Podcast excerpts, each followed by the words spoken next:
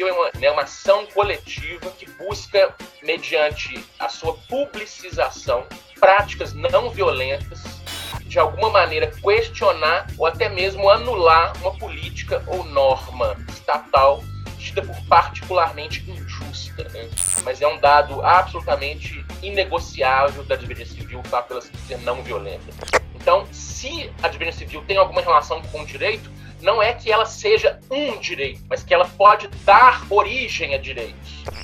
Sejam bem-vindos, ouvintes do Mas e Si, o seu, o nosso podcast sobre assuntos que se relacionam com direito. Aqui quem fala é David Ribeiro e, como você sabe, é sempre uma grande satisfação estar aqui com você nesse episódio do Mas e Si. E nós estamos aqui hoje para conversar sobre um tema que a gente está precisando muito repensar ele nesses momentos que nós estamos agora vivendo pós-pandemia, se é que eu posso falar pós-pandemia ou ainda na pandemia, que é a desobediência civil. E para conversar conosco a respeito de desobediência civil, também não poderia ter uma pessoa melhor para conversar com a gente aqui, que inclusive já é da casa, fez um episódio maravilhoso sobre filosofia radical. Aconselho a todos que estão escutando aí, a todas e todos, que escute esse episódio ao professor aqui, Anditias Matos. Muita satisfação ter você aqui novamente conosco, Anditias. É uma felicidade muito grande ter a sua presença aqui no Mais e Si novamente. Olá, David. Olá, ouvintes. Olá a todos e todas. Para mim também é um, um, grande prazer voltar nesse, nesse programa tão, tão interessante, especialmente com um tema que me diz respeito assim de uma forma muito muito íntima, né, a desobediência civil. É isso aí. Anditias, é claro que a gente, você já fez a sua apresentação lá no, no episódio sobre filosofia radical, mas não custa nada que sempre tá chegando um ouvinte, uma ouvinte nova. Então, conta um pouco pra gente aí quais as pesquisas, os trabalhos você tem envolvido ultimamente e de que forma a desobediência civil também é, ela vai aparecendo em suas pesquisas. Conta brevemente pra gente aí, só pro ouvinte se situar, ouvinte se situar. É, eu sou professor na, na Faculdade de Direito da UFMG, na graduação, na pós-graduação. A minha linha de pesquisa vai, vai sempre girar em torno daquilo que eu chamo de filosofia radical. Né? A filosofia radical é, digamos, a grande, o grande tronco do qual saem alguns ramos né, de, de, de, pesquisa. A filosofia radical pretende ser uma filosofia que não simplesmente é, descreve a realidade ou propõe uma forma de compreensão da realidade, mas que ela quer atuar na realidade. Né? É até um pouco engraçado falar em filosofia radical, que alguns colegas perguntam, mas por que radical, né? É evidente, porque vai à raiz das coisas. Na realidade, a gente nem precisaria desse adjetivo, porque toda filosofia deveria, por si mesma, ser radical, né? deveria fazer parte do conceito de filosofia ser radical. Mas não é isso que a gente vê hoje em dia, especialmente na universidade, onde a filosofia se, se converteu numa simples disciplina que serve não para transformar o mundo, mas inclusive para legitimar o mundo que nós vivemos. É, isso acontece nos cursos de filosofia, mas com muito mais força nos cursos de direito né, a filosofia do direito standard, a filosofia do direito acadêmica, é, se tornou hoje simplesmente uma forma de justificar a decisão judicial, muitas vezes. Né? De, de, justificar e de legitimar o poder em si mesmo. Você pega autores é, como Dworkin, Habermas, é, Alexis, são autores que estão muito preocupados em legitimar, em racionalizar as práticas judiciais ou as práticas uh, do poder em sentido amplo. Né? Não é essa a minha, minha visão de filosofia. Eu acho que a gente precisa transformar o mundo, é um mundo é, extremamente violento, desigual, inóspito, perigoso que nós vivemos. E eu, eu, eu busco muito mais pensar a filosofia como uma forma de transformação, de ação e de vida, né? É, lembrando lá do último Foucault que a filosofia é forma de vida. E a filosofia radical tenta então ser essa forma de vida, mudar o mundo e a nós mesmos, que é bastante difícil. Mas aí é, esse é foi o tema, né, de um podcast nosso. Não vou, não vou entrar demais nesse tema, senão a gente faz de novo uma reedição do podcast. É claro que a filosofia radical vai ter vários, vários é, declinações, é, algumas variações, alguns temas e um deles, dois deles talvez sejam mais interessantes de comentar agora. É, um deles é o estudo do estado de exceção, é uma pesquisa antiga que eu já tenho, já vai, vai fazer, não, está fazendo 10 anos, né? Eu comecei oficialmente com essa pesquisa em 2012, continuo com ela até hoje, 2022, e é de perceber que, que, que, que, as formas sociais, políticas e jurídicas com as quais nós lidamos, elas estão centradas na ideia de exceção. É, não que não haja diferença entre o Estado de Direito, ou Estado Democrático de Direito e o Estado de exceção, mas perceber os espaços de exceção, os espaços de violência, os espaços de, é, é de autoritarismo que permeiam as nossas práticas ditas democráticas. Né? E aí eu, eu, costumo dizer com muita tristeza que quando eu comecei esse trabalho em 2012, ninguém ninguém conhecia direito essa discussão de estado de exceção. Era um trabalho meio meio fora assim da, da curva. E hoje é, se mostra o trabalho mais atual que eu tenho. Né? Hoje é evidente no Brasil que nós vivemos num estado de exceção bastante violento e que ameaça se perpetuar. Né? Infelizmente, minha pesquisa se tornou bastante atual e bastante comprovada pelos fatos. Um outro ramo disso, que está ligado com o estado de exceção, é a ideia de desobediência civil, que é o nosso tema hoje, né? Desobediência civil tem sido também o meu, meu objeto de pesquisa já há muito tempo, diferentemente do estado de exceção. Eu não sei nem dizer a data, se o ano que eu comecei a estudar isso, se me interessa, é, o tema da desobediência civil me interessa antes mesmo de eu, de, eu, de eu fazer meu doutorado, de entrar na faculdade como professor. E, claro, a partir de um certo momento eu começo a pesquisar isso com mais intensidade, é, publicar, etc. Fizemos até um seminário no qual, no qual o David participou sobre desobediência civil. E é um dos temas, junto com, a, com o estado de exceção, e acho que para frente a gente vai dizer qual é a relação entre essas duas realidades, é, é um dos temas que eu estou desenvolvendo agora. Né? E é, assim, não sei nem se é o primeiro mais importante da sua fala é a gente ter convicção do que a gente pesquisa, né? Porque independente se lá atrás, 10 anos atrás, você tinha interessado pelo estado de exceção, a convicção que você tinha de pesquisar isso, de laço que isso tinha na realidade, está se mostrando presente hoje. Então talvez algo que parecia uma loucura, com muitas aspas lá atrás, hoje está se mostrando uma realidade que mostra bem essa loucura que é esse, esse momento que nós estamos vivendo hoje aí. E aí, ouvinte, então, assim, não tem nem que falar muito, você já sabe quem é o Andites, uma pessoa, um professor extremamente capacitado para falar desse tema aqui. E a gente vai falar de uma radicalidade dessa desobediência civil que tem ultimamente sendo, vem sendo mitigada, vem sendo é, como é que é? domesticada, vamos dizer assim, né? Então vamos começar. Você já sabe, antes de iniciarmos nossa podcast aqui, nosso episódio de hoje, vai lá nas redes sociais, curta a gente no Instagram e no Twitter, vai lá e marca lá no seu tocador de podcast preferido o sininho, porque assim você vai sempre receber conteúdo de qualidade igual esse de hoje aqui. E depois, é claro, é só apertar o play.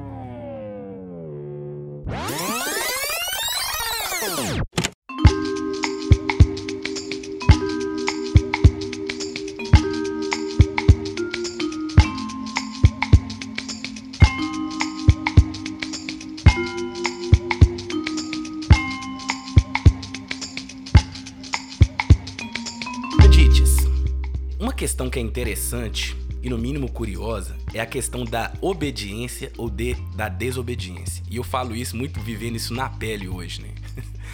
eu tô com uma criança aqui de 3 anos de idade, então essa, essa presença da desobediência e da obediência tá muito muito constante aqui. E às vezes a gente não sabe lidar com ela. Então o exemplo da criança é, é interessante por causa disso. E não só é, pelo fato dela fazer parte dessa no nossa realidade, nos constituir, ela está presente na literatura, ela está presente no audiovisual e principalmente nisso que a gente chama de cotidiano aqui. Né? Então, mas para fins do nosso podcast que tem um viés assim mais acadêmico de divulgação científica, é possível identificar um momento que essa questão da desobediência ganha uma relevância política, assim, como que é tratada essa questão da desobediência na história da humanidade? É claro que eu tô falando história da humanidade, mas um recorte possível pra gente fazer aqui, né? Sim, é uma pergunta muito interessante e muito ampla, né? Eu vou responder brevemente. Mas antes, uma, uma reflexão sobre, sobre obediência e desobediência, né?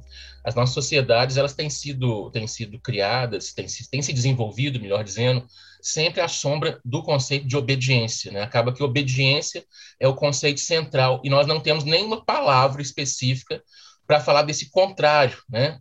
Desobediência é simplesmente a gente pega a palavra obediência e põe um prefixo é, de negação, que é o des na frente, né?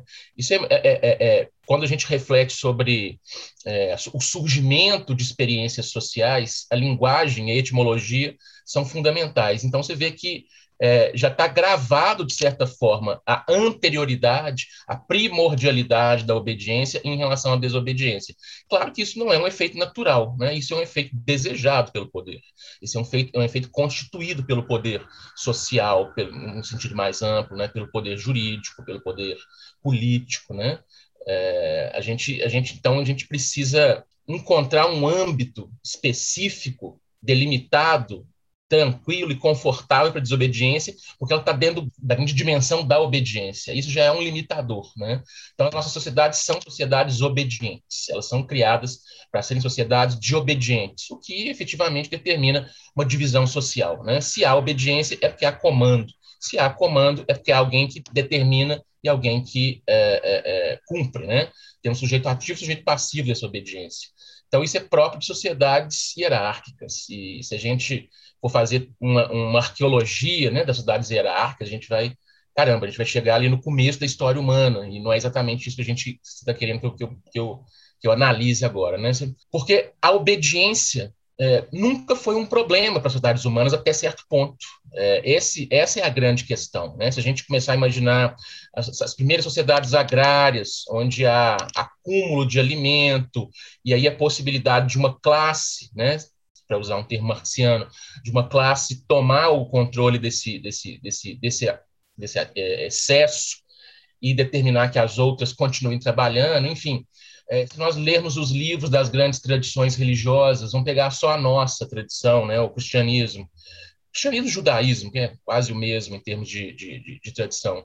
Ali existe toda uma dimensão de obediência ao Deus Criador, é, a, a, desobediência, ainda que pequena, né, de comer, não sei se é tão pequena, mas é, de comer o fruto proibido, o fruto do conhecimento, que não, é, não por coincidência é feito por uma mulher, né, é, já, já existe todo o padrão é, do machismo é, e do patriarcalismo institucionalizado.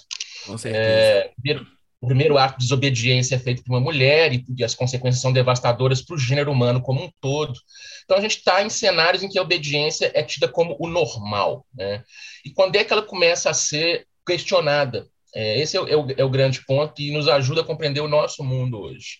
Existe um momento, né? claro que não tem um dia, assim, um, um ano, mas um momento histórico, que é o final da Idade Média e início da Idade Moderna. Na modernidade, no sentido próprio desse termo, que a obediência se torna um problema, é, uma vez que é, até então é, nós tínhamos tido sociedades com grandes metanarrativas, em que os locais sociais já estavam marcados. Né? Se você nasce na Idade Média, ou você nasce nobre, ou você nasce é, é, é, servo da gleba, enfim, o seu lugar já está marcado, já, já, tem toda uma expectativa, uma série de pretensões que você vai realizar na sua vida com o seu lugar marcado ali. Né? Transformação social existe? Existe, mas é muito limitada, tem caráter individual e jamais coletivo. É, essas sociedades antigas, pensem, pensem na, na, Idade Média, pensem no mundo greco-romano, pensem nas sociedades tradicionais, a, a obediência ela faz parte da própria psique do indivíduo, uma vez que há uma, uma super, mega, ultra grande narrativa, no caso do nosso,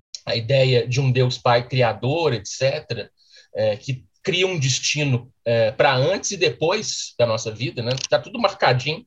É, e isso começa a ser questionado exatamente com, a, com, a, com, a, com os protestantismos, né? que vêm outras narrativas divinas também, evidentemente, mas quebram o monopólio. Né? Quando no final da Idade Média surgem lá as doutrinas de Calvino, as doutrinas de, de, de Lutero, de uma série de outros é, pensadores religiosos, o que a gente vê é a perda do monopólio da verdade por parte da Igreja Católica Apostólica Romana. E, ao mesmo tempo, a gente, ao mesmo tempo, a gente vê uma espécie de poder rival surgindo ao lado das igre da, da, Igreja, que são os Estados Nacionais se firmando. Né? A partir desse momento, a obediência ela começa a ser, a ser questionada. Né? É, começa a surgir também, é, isso estou colocando por último, mas talvez seja o mais importante, é, pequenos focos de democracia, pequenos focos de pessoas que já não aceitam mais o naturalismo do comando e começam a questionar esse comando. É, Etienne de la Boétie é, é, é, por exemplo, um, um, exemplo, é por exemplo, exemplo é ótimo, né? Mas é um exemplo é, é, extremamente fascinante desse momento. Quando a gente deixa de ter uma grande, uma grande narrativa, começa a surgir narrativas rivais, se põe o problema da obediência, se põe a necessidade de questionar é, o local social que estava marcado de uma vez para é, sempre. Não que uh, uh, o pensamento, por exemplo, de autores como Lutero ou Calvino seja revolucionário. Não, está longe de ser revolucionário. São autores que, às vezes, pregam uma obediência ainda mais dura do que aquela que era exigida pela, pela Igreja Católica Apostólica, né? nos seus mais de mil anos de desenvolvimento. Mas o que é importante aqui agora é o surgimento de várias narrativas rivais, que elas vão então, elas vão, na medida que elas vão se debatendo, elas vão se enfraquecendo umas às outras e deixam um espaço de infundamentabilidade, que vai só crescendo com o tempo, né? E a gente chega no mundo contemporâneo que é o nosso, onde já não há mais é, uma única narrativa. Claro que há uma tentativa de manter uma única narrativa ou de fazer ressurgir uma, uma narrativa tradicional. Todos os movimentos de direita que a gente tem visto nos últimos tempos tem esse, essa espécie de, de, de, saudade do passado, né? De um passado que muitas vezes nunca foi, mas enfim, de constituir uma metanarrativa onde todo mundo tem o seu lugar. Esse, a ideia de, de pensar, por exemplo, uma família tradicional, né? Entre aspas, é, é marcar cada um o seu lugar. O pai tem o seu lugar, preponderante, evidentemente. A mãe tem o seu lugar também, submetida ao pai, mas com uma certa autoridade sobre os filhos está falando das crianças aí, eu estou lembrando disso. O filho né, vai ter uma, um lugar de subordinação, que depois pode crescer para um lugar até de mando, né, na medida em que ele, em que ele se desenvolva. É, o fato é que esse tipo de esse tipo de construção social ele já não é mais possível por mais que a extrema direita queira e lute de uma forma extremamente violenta por isso ele já não é mais possível na contemporaneidade uma vez que nós somos herdeiros da modernidade nesse ponto que a gente tem são micronarrativas, são é, ideias de bem-estar social e individual, são valores e formas de vida extremamente diversos. Na medida que essa diversidade é natural, então, entre aspas, natural, odeio essa palavra, mas é inevitável que as pessoas comecem a questionar o lugar da autoridade. Que a autoridade é exatamente aquela instância que determina locais sociais, determina posições sociais, né? determina quem manda e quem obedece. É, essas duas esses dois polos do poder político. Então, acho que a gente pode marcar esse, esse momento, assim, quando é que a obediência se tornou um problema, que ela nunca foi um problema para a humanidade. É, ela se tornou um problema no final da Idade Média, início da modernidade, primeiro ainda muito, assim, ligada a questões religiosas, mas logo depois se expandiu por, por, todos os campos. Basta lembrar a Revolução Científica, basta lembrar o renascimento das artes, da literatura, basta lembrar os diversos conflitos civis e guerras que daí derivaram. É, eu marcaria esse lugar como um lugar importante para é, é, colocar esse problema da o problema da obediência como problema, né, que antes não era um problema.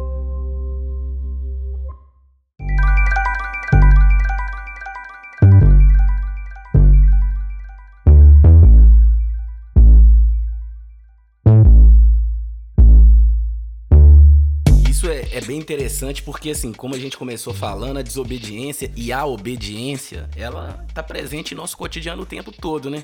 Em qualquer situação que a gente tá, tem é, mediações entre pessoas, elas se faz presente. Agora, uma questão que provavelmente o ouvinte e a ouvinte que tá ouvindo aqui agora o podcast deve estar tá se perguntando é aquela questão da Antígona, né? Se aquilo ali era uma questão de desobediência civil, é, é, o primeiro marco na literatura que trata de desobediência civil e eu gostaria muito de escutar você falando que você tem uma leitura muito interessante sobre o momento de Antígona, Antígona ali, né?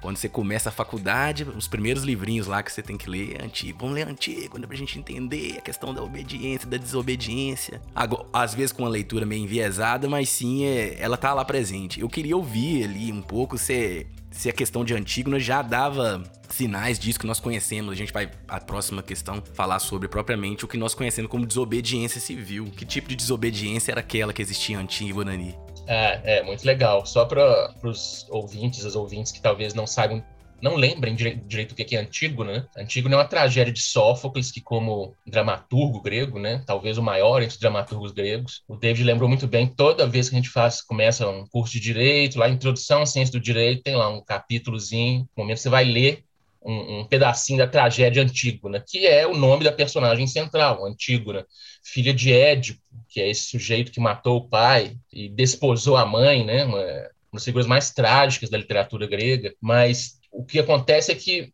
quando Édipo realiza esses atos profanos e nefandos, cai uma maldição sobre a cidade de Tebas, que é a cidade original dele, e se cria ali uma luta fratricida, uma guerra civil entre dois irmãos, os, exatamente os filhos de, de Édipo, e eles se matam numa guerra para tentar controlar a cidade, né?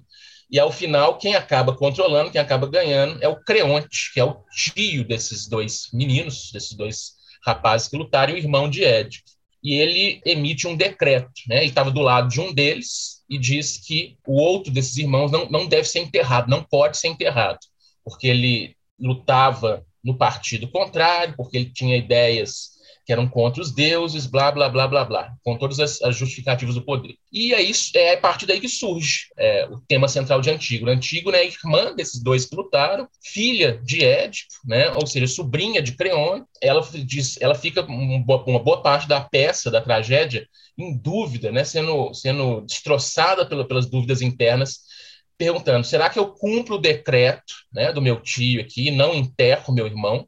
Ou eu enterro, porque essa é a tradição, é, esse é o direito, é o direito natural, né? Dar sepultura ao morto. A família tem esse dever e o morto tem esse direito, segundo as leis mais imemoriais é, dos gregos em geral.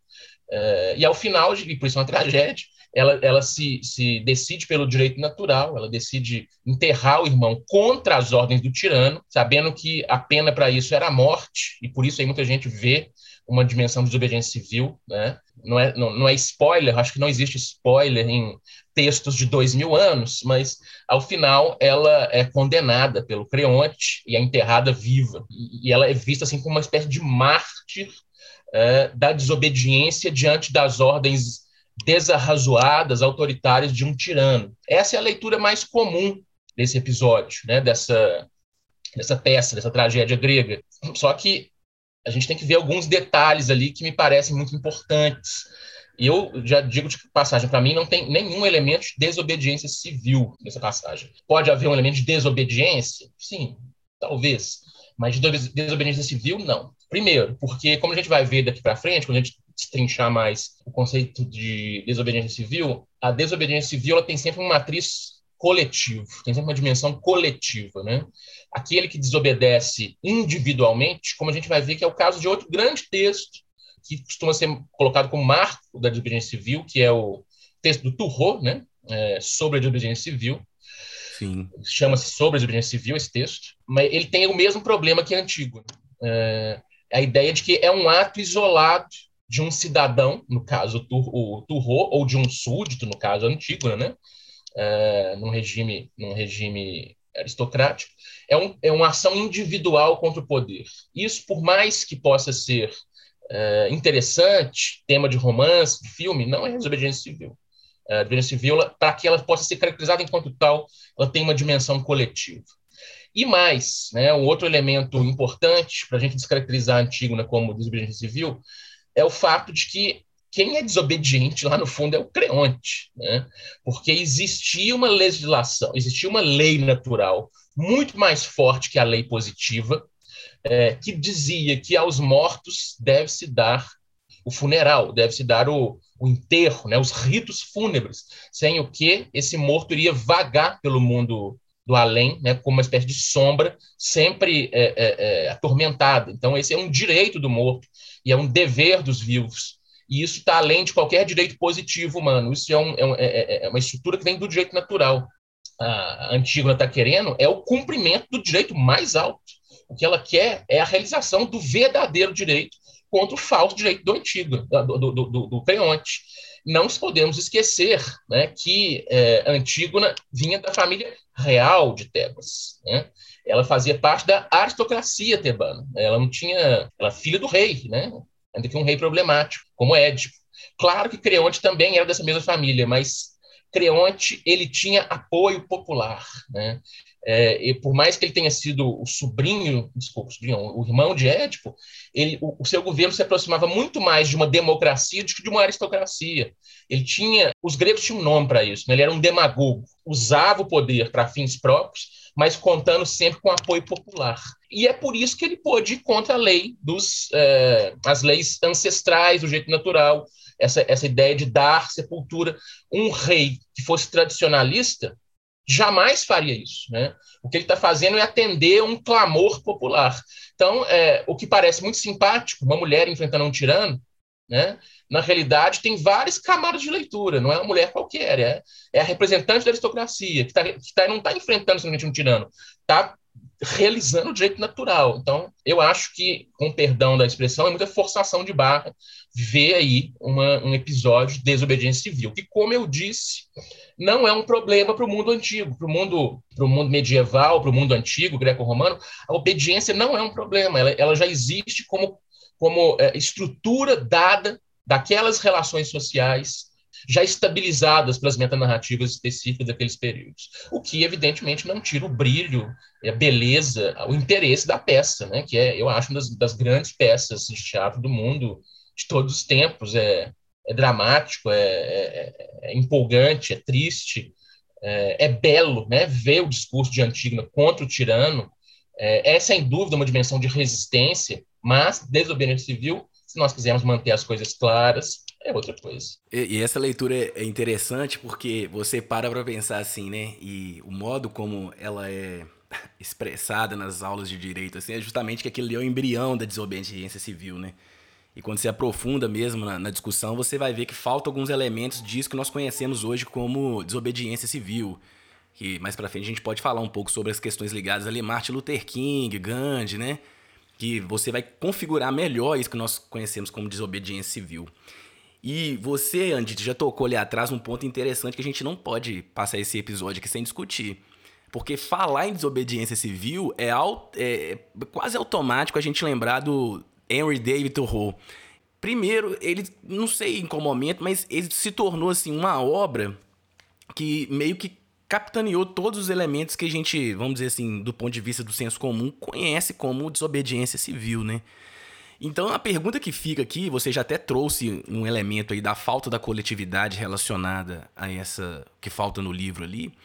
O que tem nessa obra, no contexto que ela, que ela é escrita, digamos assim, que ela captura esse fato e torna o conceito padrão de desobediência civil como nós conhecemos hoje, assim, né?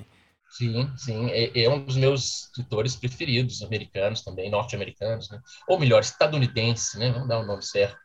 A América é. do Norte é muito maior que Estados Unidos, tem o Canadá e o México. Estadunidense. É, é primeiro, né, antes, antes de qualquer coisa, o Turro, ele é um excelente escritor. É, os textos que ele escreve são, são de uma beleza, é, de, uma, de uma densidade, de uma intensidade fora do comum.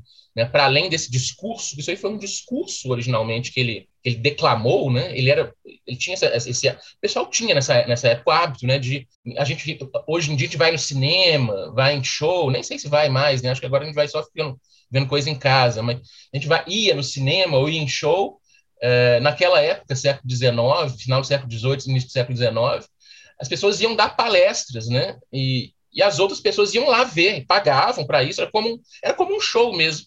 E autores como Emerson, é, que foi mais ou menos o mestre do Turro, e o Turro, eles faziam essas, essas, declamações que eram espetáculos. Só que era o cara falando sobre um tema qualquer. E ele falou sobre esse tema da desobediência civil num discurso que eu não vou lembrar o nome, porque o livro é publicado hoje como título sobre a desobediência civil, ou simplesmente desobediência civil, só que não foi esse o título. O Turro não falou em nenhum momento a expressão desobediência civil como título ali, mas os editores deram esse título, foram muito espertos, né? É, é um, dos, é um texto muito bem escrito, é, muito inteligente e muito atual para aquele momento, né? Turroy escreveu livros magníficos, por exemplo, Walden, né? É, Walden ou A Vida nos Bosques. Eu indico para todo mundo esse livro, que ele narra os, os, meses que ele viveu às margens do lago Walden, naquela região lá dos Estados Unidos, é, extremamente fria, mas ele montou, ele construiu uma cabana com as próprias mãos, o que não é comum para um intelectual, né? Normalmente o intelectual não tem nenhuma habilidade, habilidade manual, enfim, mesmo se tiver, julga que é indigno dele realizar esse tipo de coisa. O Turro é totalmente diferente. Construiu uma cabana, ficou vivendo lá na natureza, com, com base nas coisas que ele conseguia capturar, lá os peixes, as hortaliças.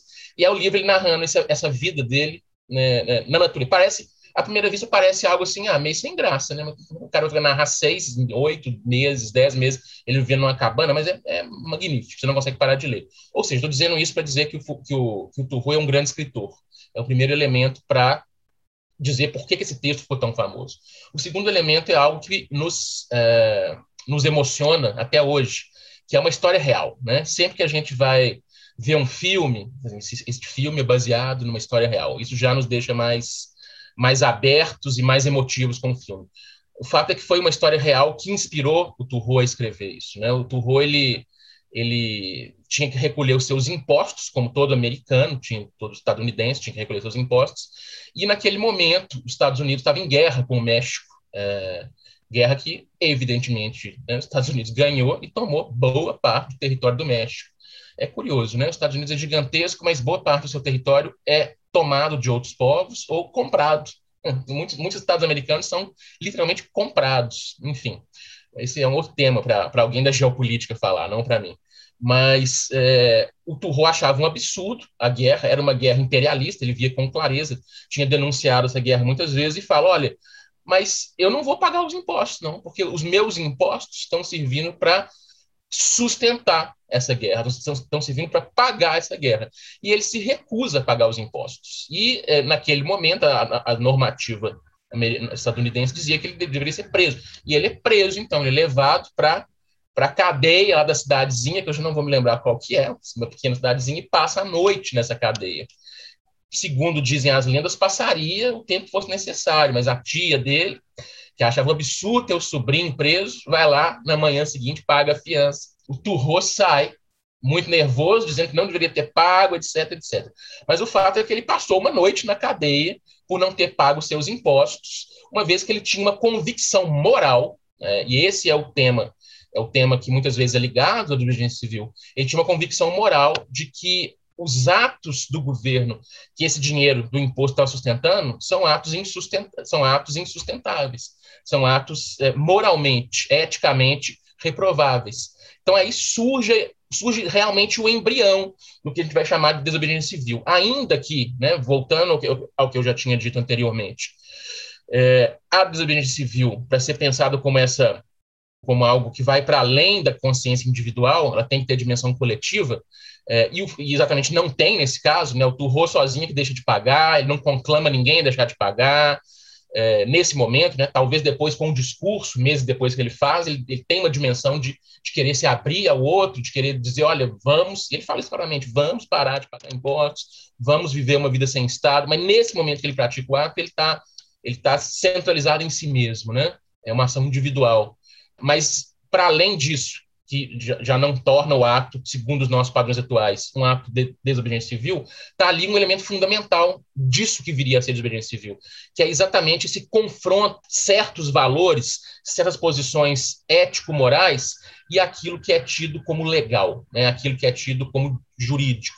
Esse embate entre moralidade é, e eticidade, e juridicidade como algo obrigatório, como algo que deve ser cumprido independentemente de qualquer avaliação, isso é fundamental para a desobediência civil. O que, o que, que é né, desobediência civil? A gente está falando aqui há mais de meia hora e não chegamos, não demos nenhum conceito, mas a gente pode pensar de maneira bem esquemática, depois a gente vai destruir tudo isso, mas é, desobediência civil é uma, né, uma ação coletiva que busca, mediante a sua publicização, práticas não violentas de alguma maneira, questionar ou até mesmo anular uma política ou norma estatal tida por particularmente injusta. Né?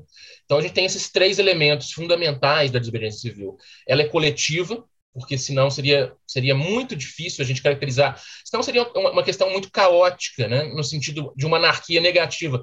Qualquer um poderia dizer: olha, mas, olha, mas isso aqui vai contra os meus valores, eu não vou cumprir essa norma é, a desobediência civil ela não, tem, ela não tem a dimensão de dissolver a sociedade. Ela não tem uma dimensão, é, por mais que ela tenha sido capturada pelo, pelo liberalismo, como a gente vai ver, ela não tem essa dimensão de, de criar pequenas ordens jurídicas de um homem só, de um ser humano só. Não. Ela tem uma dimensão coletiva é, e por isso ela tem que ser levada a sério. Né? A ideia de que cada um pode fazer o que quiser, que é muitas vezes assim que se vê a desobediência civil, é uma tolice. Né? A desobediência civil, para que ela tenha, para que ela se mantenha, normalmente ela é um movimento, né? ela não é um ato isolado de um sujeito em um dia. É um movimento que muitas vezes dura meses, anos, e as figuras é, do Martin Luther, Martin Luther King, Martin, né, Martin também, né, mas Martin Luther King, do Gandhi, que é, é, é, animaram e, de alguma maneira, lideraram movimentos extremamente potentes de desobediência civil ao longo de anos. Né? É, então, é um movimento coletivo. Segundo, é um movimento não violento. É, a gente vai falar um pouco disso daqui para frente também, mas é um dado absolutamente inegociável da desobediência civil o fato dela ser não violenta. Se, se for violenta, é outra coisa. Ah, mas é, você está falando mal da violência, a violência é necessária. Eu acho que a violência é necessária em muitos aspectos. Nenhuma revolução foi feita sem violência. Mas se trata aqui de, de determinar um conceito. Né? Se for violência, a gente está falando de outra coisa. Está falando de revolução, está falando de, de outra de insurreição, de outra experiência que pode ser até mais necessária, pode ser até mais legítima em certo momento histórico, que é a desobediência civil. Mas a desobediência civil ela é não violenta. Né? É, e eu acho que isso, isso talvez seja um dos seus elementos de força e por isso que ela, que ela, que ela tem talvez um apelo muito grande nos dias de hoje. Né? E, além desses dois elementos, ela tem que estar contra uma dimensão estatal. Né? Ela tem que estar contra uma norma, uma política que é particularmente injusta. Então, ela tem essa dimensão valorativa. Se você fizer a análise, você vai ver que no Turro falta a dimensão coletiva, tem a dimensão não violenta, claro, ele simplesmente deixa de pagar o imposto, ele não, não vai, não vai, lutar contra ninguém, etc. Mas tem muito clara, e o, o ensaio dele é praticamente sobre isso, do embate entre valores considerados superiores e valores que são como que juridicizados e são postos em xeque, né? O embate, a consciência, no caso do no caso do Turro, a consciência individual contra a autoridade estatal.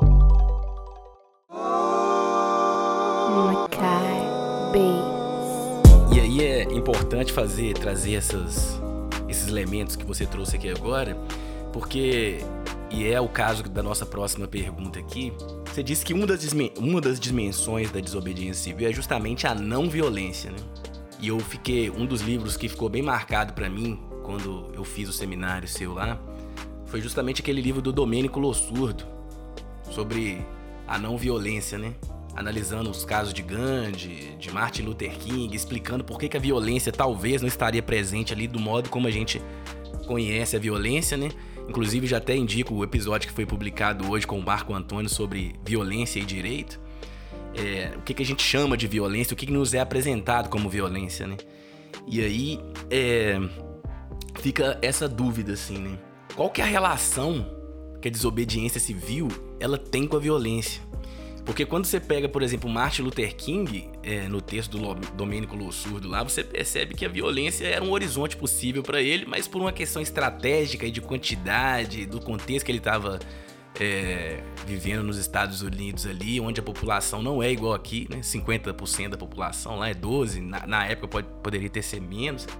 Pautar pela violência ali era massacrar todo mundo, era uma morte violenta e massacrante por todo mundo, né?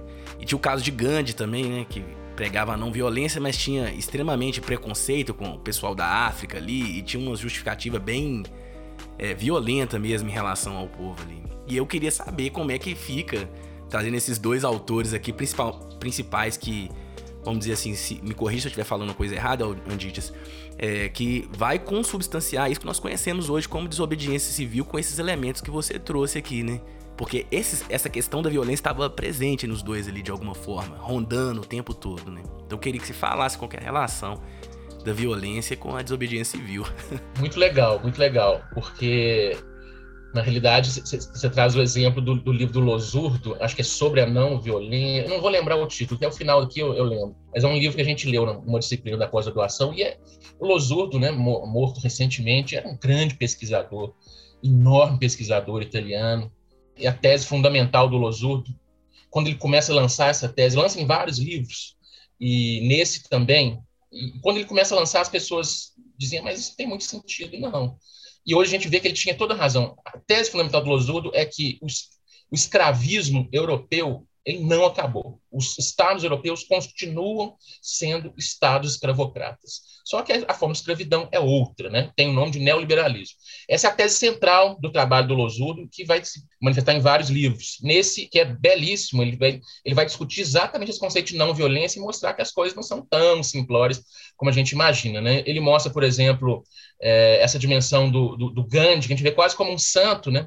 Mas, vamos ver o Gandhi assim, na época da Primeira Guerra Mundial. Aí você a gente vê um Gandhi que, que luta pela Inglaterra, né?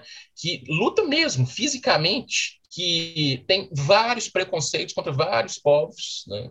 vários e vários povos, que prega violência ativa mesmo, e depois ele, se, ele muda, se transforma, etc.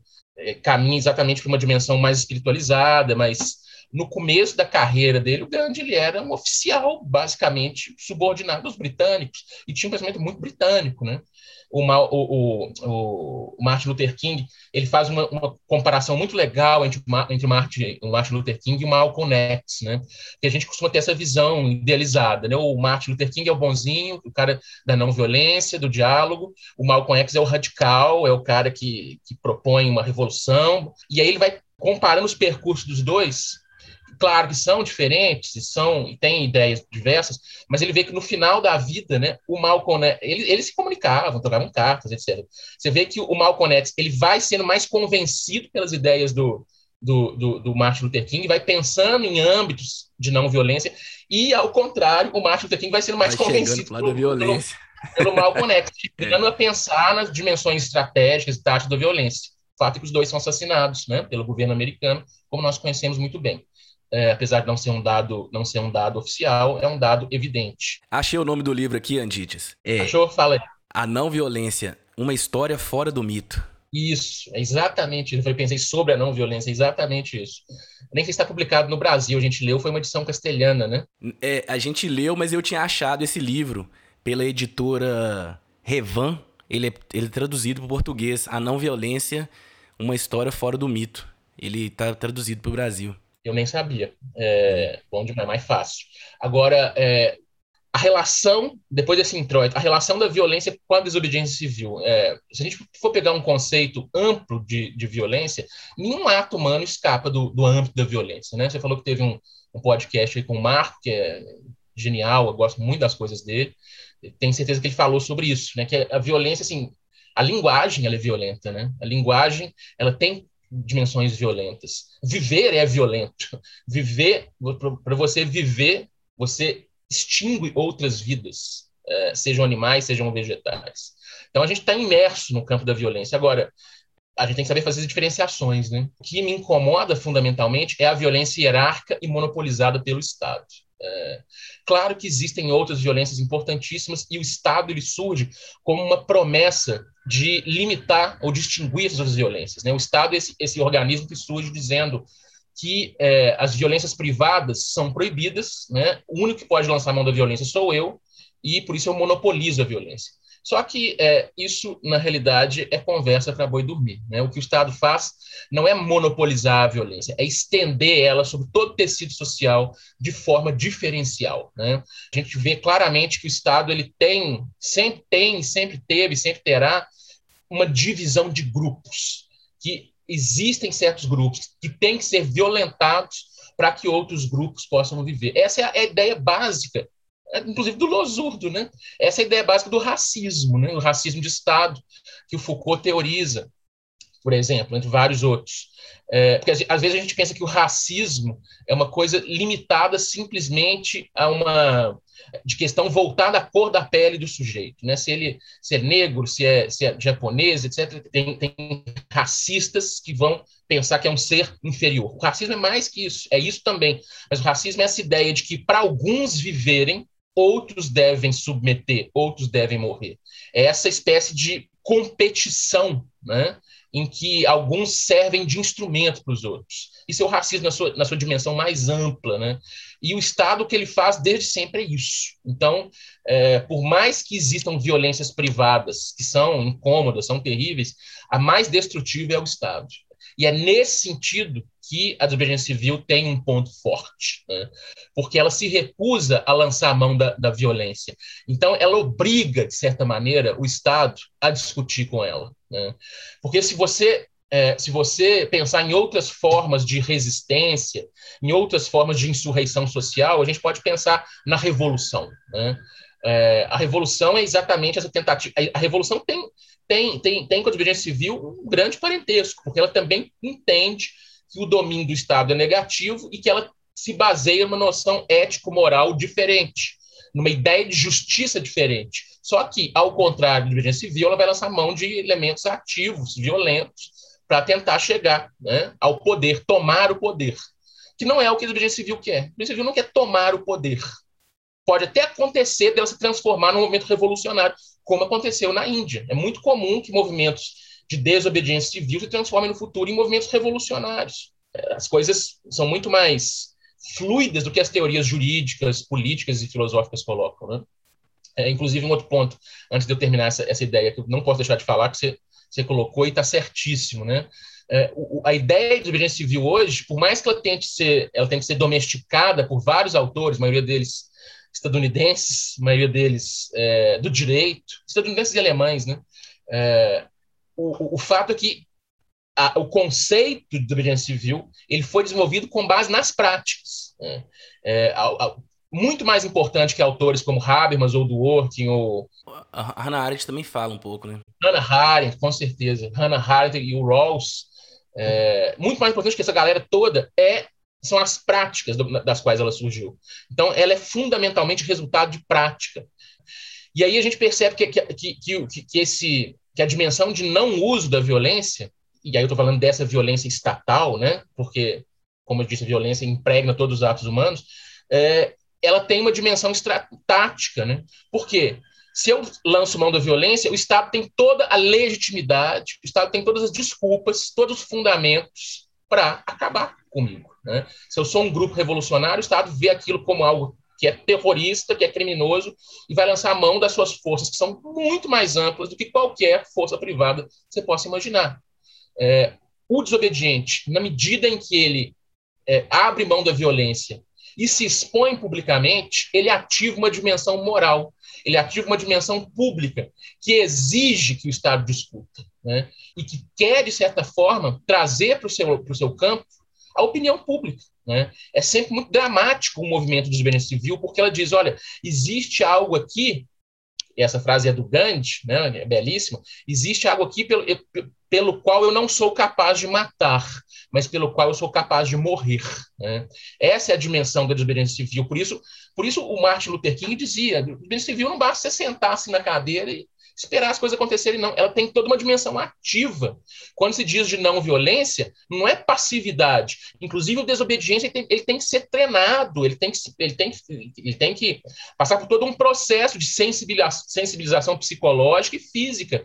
O, o Martin Luther King conta dos detalhes assim, dos, das pessoas que começaram o movimento com ele, que tinham que aprender a ouvir insultos caladas, que tinham que ter resistência corporal, até mesmo para aguentar golpes, que tinham que ter toda uma dimensão de resistência, porque é, o movimento é longo, é duro, muitas vezes não vê resultado nenhum. Então, é, eu acho que a, que a, violência, aliás, a não violência na desobediência, civil, tem essa dimensão de publicizar, de tornar dramática a situação, de impedir que o Estado lance mão da violência imediatamente, ainda que ele vá lançar de qualquer jeito, como a gente viu com o Gandhi, mas é muito mais difícil se eu, se eu tenho uma dimensão claramente pacífica, e de convocar esse, essa entidade extremamente complexa, mas extremamente importante, que é a opinião pública. Né? É, na medida em que eu me digo, eu me coloco como não, não violento, você tem uma posição argumentativa de início bastante poderosa para poder fazer valer as suas ideias, fazer valer as suas, uh, enfim, os objetivos daquele movimento, né? E esse ponto que você tocou aqui é bastante importante, assim, porque se a gente para pra pensar, quem tem o monopólio do, da violência, como você bem disse? O Estado. Se eu parto pra violência com ele, ele tendo monopólio, é tudo que ele quer. É tudo que ele quer. É. É igual você fala, né? Se aciona o dispositivo que ele precisa para deslegitimar tudo, né? E naquele filme Selma, é, mostra muito bem essa, esse momento de preparação ali. O diretor foi muito feliz no momento de construir aquela narrativa do filme. Eu confesso para você assim, Anditas, quando eu tava começando a me entender como uma pessoa negra e começar, quando você começa a se entender como uma pessoa negra, não só uma pessoa negra, mas quando você se conhece uma pessoa, começa, vai se descobrindo como uma pessoa que tá jogada numa subalternidade, você é meio consumido por um ódio assim, com uma raiva muito grande que você não consegue controlar, né?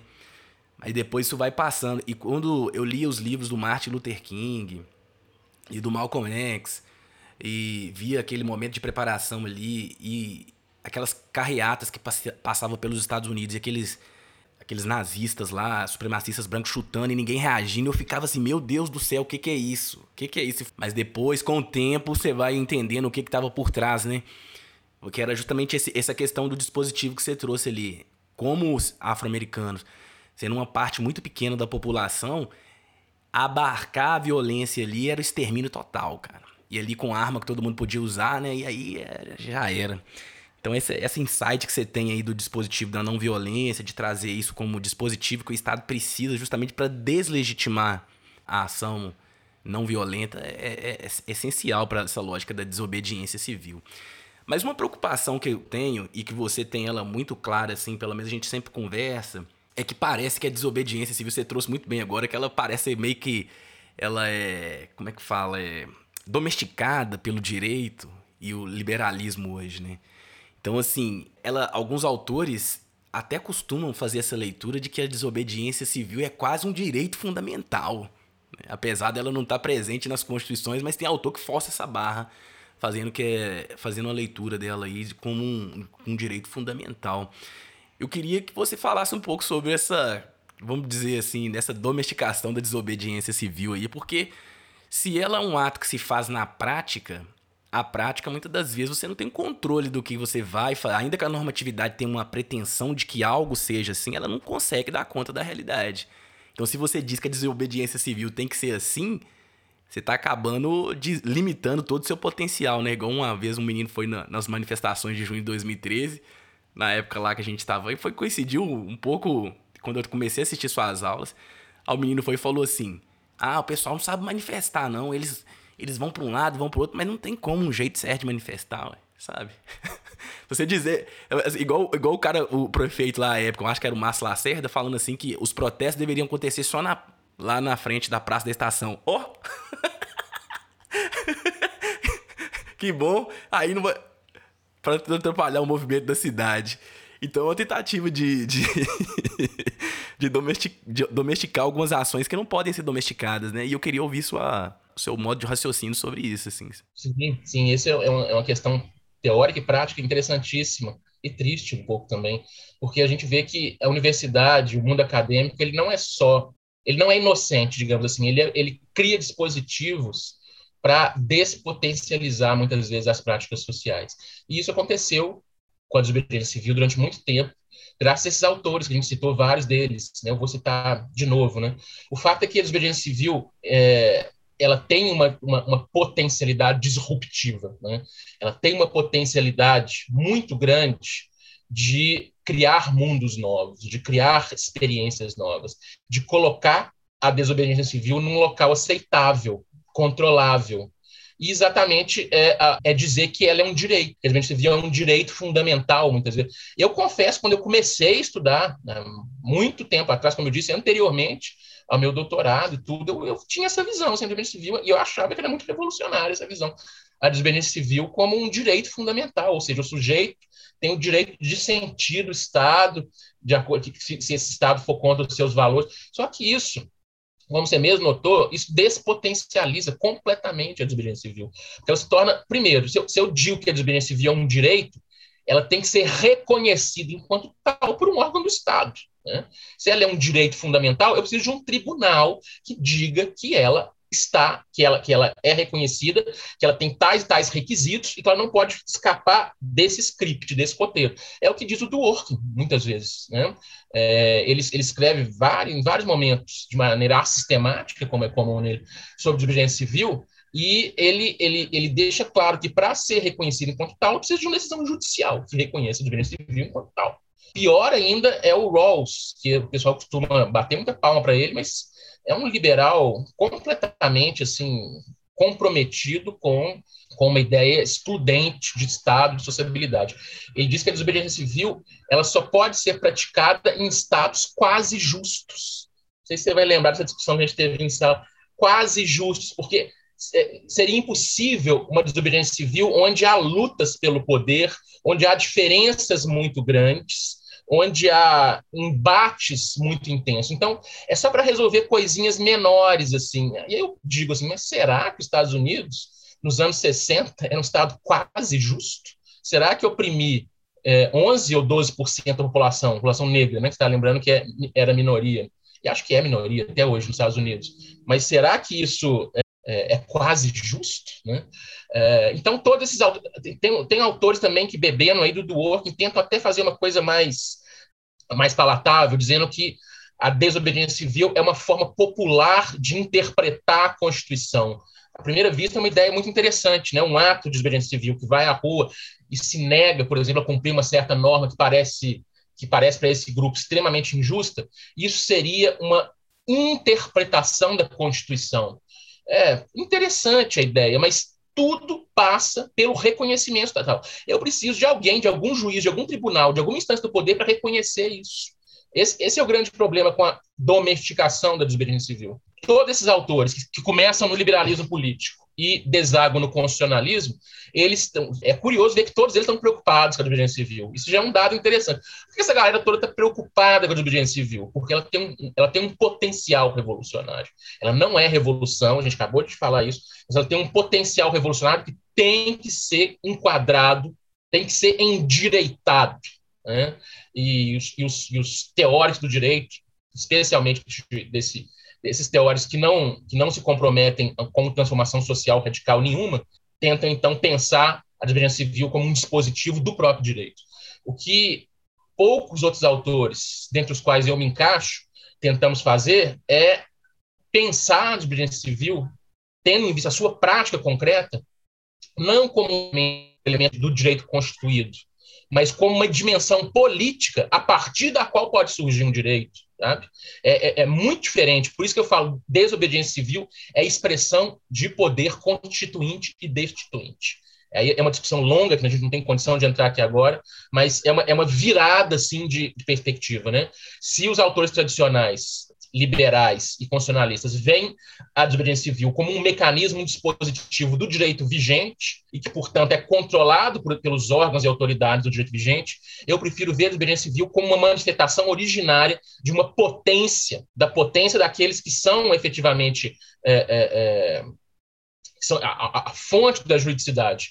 Então, se a desobediência civil tem alguma relação com o direito, não é que ela seja um direito, mas que ela pode dar origem a direitos. E o que, que dá origem a direito? O que, que dá origem a uma ordem jurídica? É exatamente isso que os constitucionalistas chamam de, de poder, poder constituinte. Né? Eu prefiro pensar em potência, que é muito maior que poder. Potência constituinte e potência destituinte também, que as duas andam juntas, evidentemente.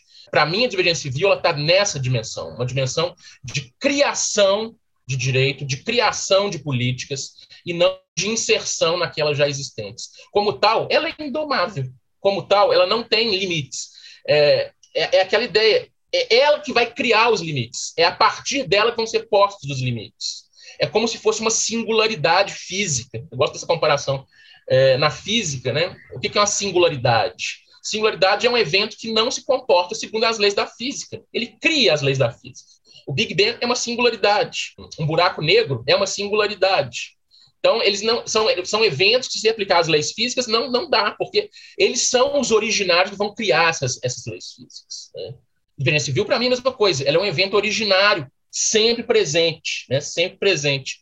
Não é um originário aconteceu lá uma época no passado, foi virou poder constituído, representativo, liberal, não. Quando eu falo origem, é origem enquanto constante presença, sabe? Essa, é, o, o, poder popular, tá, ele sempre existiu, sempre vai existir, só que ele está amansado, ele está domesticado, ele está obnubilado, ele está esquecido, ele está soterrado, mas enquanto potência ele sempre existe, e uma das manifestações dele é exatamente a desobediência civil. Isso é muito legal, assim, quando a gente ver essa outra leitura crítica sobre desobediência civil, porque você tem uma preocupação, principalmente de, de mostrar assim, olha, é, direito ele, ele tem uma natureza conservadora, né? Então, assim, quando você normativa, no, normatizar algo, automaticamente você está aprisionando algo ali, ainda que a normatividade possa ser tensionada, disputada, essas coisas todas. Mas você coloca ele dentro de uma caixinha ali, né? Algo que vem de uma prática e que você não tem condições de controlar, assim, né? né?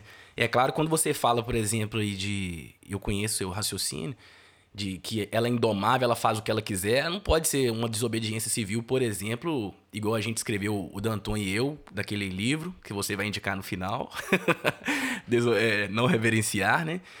Que a questionamento no contexto de Charlottesville, se que aquele pessoal lá da época estava dizendo que eles estavam fazendo lá para não retirada das estátuas era desobediência civil. Então, assim, aquilo pode ser tudo, mas foge de um elemento aí, porque a estátua, o que ela representava? Justamente um passado que não é possível mais, como você disse lá atrás, e ao mesmo tempo ela representação da violência. Então você descaracteriza a desobediência civil justamente por esse elemento violento, né? Porque eles reivindicavam o nazismo, igual essa ideia, por exemplo, que é assim, eu, uma pessoa que fica lá falando, a pessoa tem que ter direito de defender uma possibilidade de um partido nazista. Cara, o que, que, se, o que, que representa um partido nazista? A violência é inerente a ele. A destruição de outro que é diferente é, é presente nele. Então, por que, que eu tenho que deixar o direito da pessoa pensar nisso? É, porque ela pensando nisso, ela está é, fazendo com que esses ideais nazistas sejam presentes. Então, não tem como a violência, a desobediência civil ter esse elemento de ser qualquer coisa, né? Ainda que ela possa ser qualquer coisa, não é qualquer coisa. E aí, uma pergunta que você sempre vai concatenando as coisas muito de acordo com o que a gente vai pensando aqui, é, além dessa domesticação da desobediência civil, você já trouxe aqui um, um, uma questão, assim, mais, uma leitura meio disruptiva dessa ideia de desobediência civil, né? Então eu queria saber se existe uma outra possibilidade de leitura da desobediência civil que vai além dessa capturada, capitaneada aí pelas bases liberais aí. Eu queria que você falasse justamente dessa desobediência civil aí que você acabou de falar de desextintuinte, potência, é com, como potência, essas coisas todas. É, é exatamente o que eu venho, venho desenvolvendo assim no meu, nos meus estudos e pesquisas nos, nos últimos tempos, né? Pensar a desobediência civil como essa, como essa uma das, não é a única, né? Como uma das formas originárias da qual se pode, pode surgir direito. Revolução é uma, é uma, é uma também. É, a pessoa olha assim, ah, mas está estudando desobediência civil, você é pacifista. Não, tem várias outras. E muitas vezes a revolução ela vai ser mais efetiva que a desobediência civil mas é, isso não significa que a desobediência civil não tenha a sua, a sua importância. Eu acho que nos dias de hoje, quando o aparato de violência do Estado, dos seus, dos seus aliados econômicos é intenso, né, a desobediência civil ela tem uma, um papel importantíssimo a realizar. Né? E aí eu tento pensar exatamente como eu disse no final da, da resposta anterior, que eu emendo aqui, pensá-la como uma, uma, uma fonte do que eu chamo de potência é, que vai muito além do poder, né? O poder tem a ver simplesmente com a possibilidade, com a possibilidade não, com, com o fazer algo, com, com estar autorizado ou conseguir poder fazer algo. Por isso eu falo poder, não é poder. Tem a ver com, com, com, essa, com essa realidade dada de, de agir imediatamente na realidade. A potência é muito mais do que isso. A potência tem a ver com possibilidades, com criar mundos novos. Né? O poder, o que ele consegue fazer é se repetir. Né? Por isso a gente vê dramaticamente vários movimentos revolucionários se tornarem autoritários. Né? Você pensar no Partido Bolchevique, que é o exemplo clássico, que luta, tem uma bandeira libertária inicial, né? luta pelo socialismo, pela instauração do comunismo na Rússia, etc. Mas logo que toma o poder, se torna pior, talvez, que o czar russo. Né? Porque exatamente essa dimensão de tomar o poder. O que a gente tem que pensar hoje não é tomar o poder em si mesmo, é, se você tomar o poder, você se tornou parte do poder e você vai começar a oprimir outras pessoas. Isso é tão evidente, tão evidente. Né? É, é, é, por isso que a gente tem que pensar em outras dimensões, a gente tem que destituir esse poder e encontrar formas potenciais de viver. A potência é exatamente isso, e está muito além do real, está muito além do, do, do atual. Né? É, eu costumo dizer para meus alunos, quando eu dou aula de filosofia pré-socrática, grega, com esses conceitos iniciais de Aristóteles, olha, a gente comete um erro achando que real é igual ao atual, que o mundo real é igual ele está posto aqui, atualmente. Não. Real, eu até escrevo no quadro assim, real igual, né, dois pontinhos, é igual a atual mais potencial. O mundo real, ele sempre tem dentro de si as potências, que ele não é, que ele não é, que não são simplesmente imaginações, delírios, são o diferente que pode surgir a qualquer momento. Né? A gente viu isso tantas vezes na história humana, a gente viu isso tantas vezes nas nossas histórias pessoais individualizadas. Né? Agora, o grande trunfo do neoliberalismo é, é, de alguma maneira, dizer, nos convencer que real é igual ao atual, que só pode haver o que existe aqui hoje, que qualquer outra forma de sociedade, qualquer outra forma econômica, qualquer outra forma política, jurídica, ela é irresponsável, utópica. Né? Pensar em, não representação política é, um, é uma loucura. Né? Pensar é, é, é, numa economia que não destrua o planeta é impossível. Pensar em viver em comunidades muito mais é, é, orgânicas e menos gigantescas, né? pensar em novos territórios é também é, é, é loucura. Isso só, é, essa para mim é a grande vitória do capitalismo, do neoliberalismo, né? que é a face atual do capitalismo, é nos empobrecer as possibilidades. E olha, tudo que há é o que está aqui, quando na realidade é, a potência está aberta, né? E se nós não acessarmos essa potência, é, o que nós vamos fazer é continuar repetindo o que é atual, né?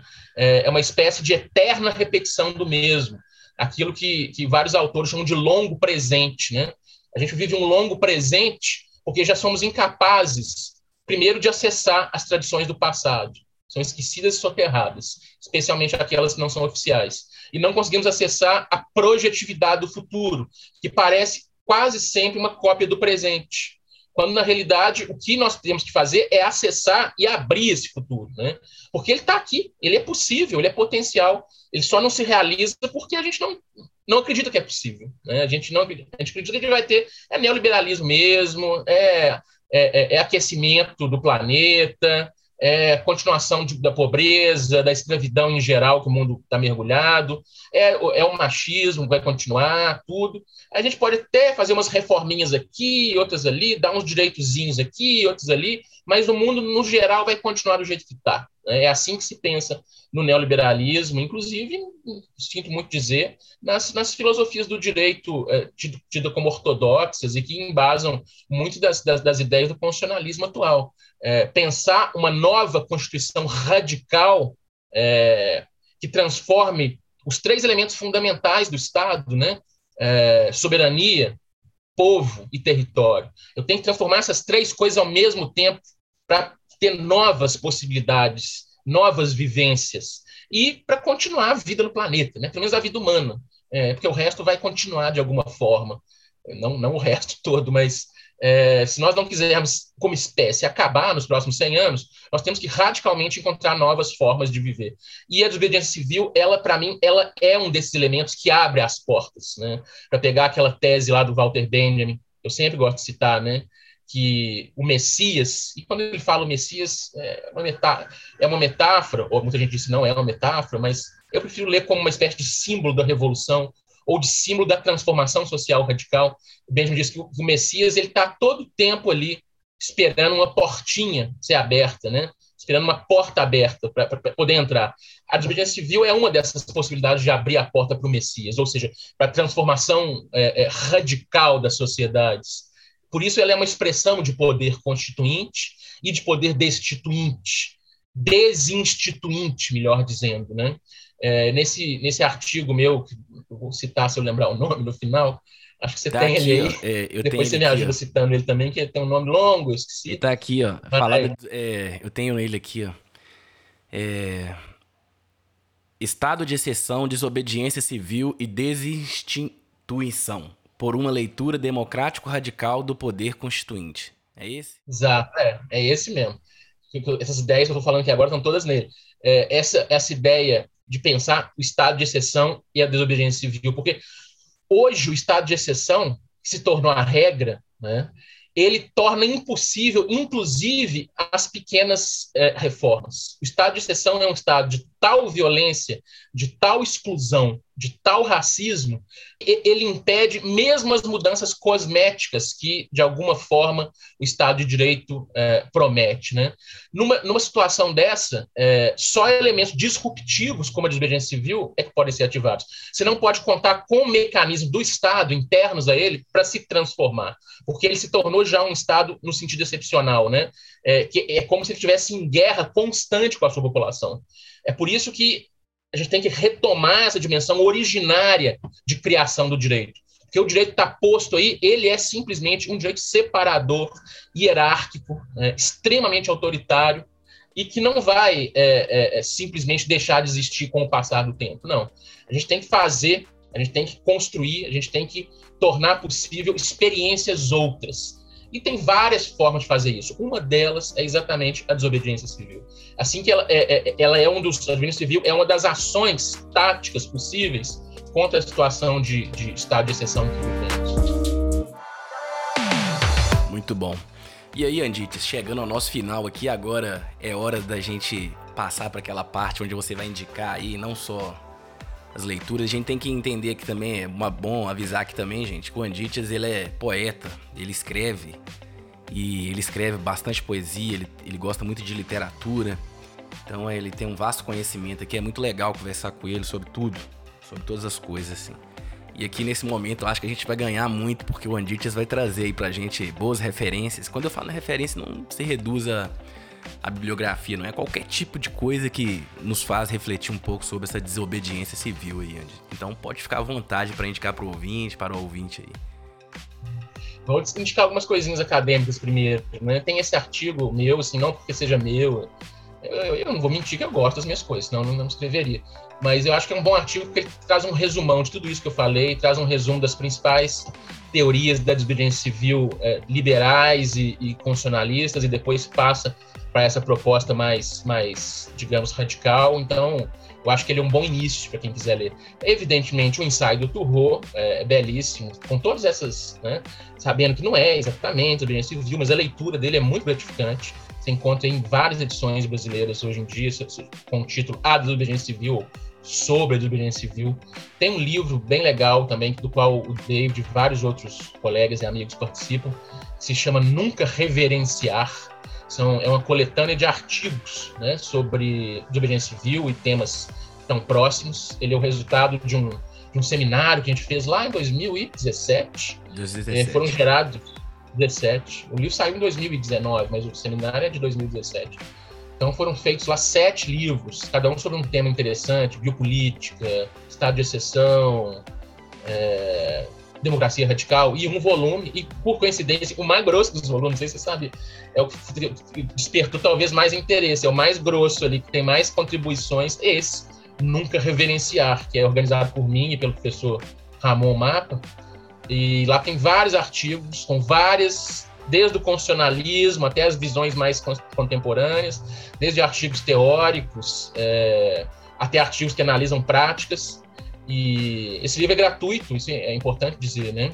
Vocês, vocês conseguem encontrar ele na, na Amazon gratuitamente, nunca reverenciar. Está lá na minha página no academia.edu também, você consegue achar ele gratuitamente. Acho que vale muito a pena. Uh, literatura, e a gente tem muita coisa, né? Tem um, um autor alemão se chama, se chama Kleist, é Heinrich von Kleist, K-L-E-I-S-T é um autor clássico alemão, mas ele, ele tem um conto, tem um conto mais longo dele, é um conto, sei lá, umas 50, 60 páginas, que ele conta a história de um sujeito chamado, é baseado em fatos reais, chamado Michael Collas. É, e o conto chama Michael Collas. Se você pegar em português algum livro do Kleist, alguma antologia, vai ter esse conto, que é o conto mais famoso dele, que é uma história de desobediência. Não é de desobediência civil, é de desobediência mesmo, assim mostra como é que um sujeito pacato, ele era um criador de cavalos, é, ele era um criador de cavalos que vivia ali, tá vendo nesse tempo que eu falei da época das guerras religiosas, ou seja, no surgimento da ideia de desobediência. Ele tem que levar os cavalos dele para um lugar e tal, é, tem que ir numa feira e tá levando os cavalos. E aí ele passa num, numa, ele passa num uma sessão ali de, de, de, de, de não é alfândega, não, é onde eles vão cobrar dele pedágio um pedágio entre as cidades. E falam, olha, você tem que pagar o pedágio aqui. Falo, mas nunca soube desse pedágio, sempre passei aqui, nunca teve. Ah, mas agora tenho. Veio, disse que vai ter esse pedágio. Mas eu não tenho dinheiro para pagar. Eu estou indo vender meus cavalos e tal para ter dinheiro. Eu posso te pagar na volta. Ele aceita, ou seja, um, é um cidadão, um súdito, exemplo, aceita pagar o tributo, só que não tem dinheiro.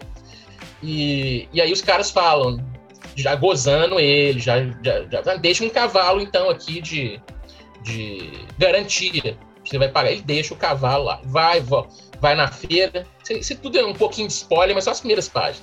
É, vende os cavalos, volta, na hora que ele vai voltar, ele recebe o cavalo dele. Tá todo fodido o cavalo, todo estrupiado. Fizeram e aconteceram com o cavalo, torturaram o cavalo.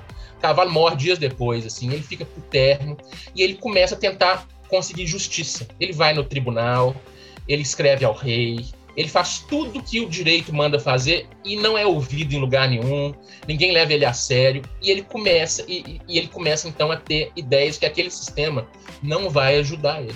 E a partir daí não posso falar muito mais, porque ele vai instaurar uma verdadeira revolução na Alemanha, que vai envolver até o Lutero no meio. É, assim, é magnífico o livro, é magnífico mesmo. Muito, foda. Vale, é, é, um conto, vale muito a pena ler. É, mas o que é que a gente. Que a gente tem, eu sei que, sei que é, é, é músico, David. Não sei se você conhece um, uma, uma banda tem as letras muito legais sobre essa questão da desobediência negra nos Estados Unidos, que é muito, muito bom. Uma banda atual chama Algiers. Você conhece? Não, conheço não, conheço não, mas eu vou procurar, eu vou procurar olhar. Você vai gostar. Na hora que você, você tem, tem um som perfeito, muito bom. E a letra são letras pesadas e tal, é, é, é rock mesmo, né? Uhum. Dá uma olhada, os, os, vocês ouvintes aí, procurem essa banda. Acho que eles têm, são novos e tal estão no segundo ou terceiro álbum, mas é, tem sempre essa pegada. Chama Algiers. E acho que depois você dá uma olhada que você vai gostar. Com certeza. Então é isso, gente. Anditias, é, muito obrigado pela sua presença aqui. Já vou deixar um convite aqui pronto para a gente vir falar da filosofia como vírus em outro momento. A gente explicar como que funciona essa questão da filosofia como vírus. É, tem muita gente precisando escutar um pouco sobre essas questões. Então fico muito feliz com a sua presença aqui. É, o convite já está feito para a gente falar sobre filosofia como vírus. Agradeço imensamente a sua disponibilidade aí. Sei que o seu dia é corrido e você tem muita coisa para fazer. E mesmo assim conseguiu um tempinho aí para estar tá aqui conosco aqui no Mazi. Muita felicidade estar tá aqui. Agradeço muito sua presença. Foi um prazer, uma vez mais, é, retomar esses temas. Para mim são tão importantes. Eu acho que para as pessoas que realmente se preocupam com com o mundo em geral são temas importantes também. Eu acho o programa formato excelente e certamente depois a gente vai falar sobre filosofia como vírus e outras coisas. É, é, é Para mim foi um prazer estar aqui a segunda vez e vamos pensar a terceira, a quarta, enfim. Com certeza. Então, bom dia, uma boa noite para vocês, dependendo da hora que vocês estão ouvindo. Tchau, é tchau. Isso aí. Então, gente, chegamos a mais um final do episódio do Mazici. Peço para você que se chegou até aqui, claro que você achou interessante. Então, você quer que você tem intenção que outras pessoas também tenham acesso a esse tipo de informação valiosa que o professor Andija trouxe pra gente aqui. Vai lá no seu tocador de podcast preferido e dá aquela avaliação, porque a partir dessa avaliação a gente sabe onde a gente tem que melhorar, onde a gente tem que é, colocar a mão. Esse episódio foi feito, roteirizado e mixado por mim. E aqui deixando um abraço muito grande para Lorena Martônio, que é a beleza radical, que me ajudou aqui. A gente discutiu bastante esse roteiro. Ela veio, ela me chama de caótico. Eu tô assim com ela no, no WhatsApp. E aí, Lorena, beleza? Bom dia, bom dia caótico. Só que ela não colocou a vida. Eu falei, não, mas tá tão ruim assim o dia. aí que a gente foi entender o que que era. Deixa um abraço aqui para ela. A arte desse episódio ficou pela Gluck Design Criativo. Eu sou o David Ribeiro e até o próximo episódio daqui 15 dias. Um abraço, tudo de bom e tchau.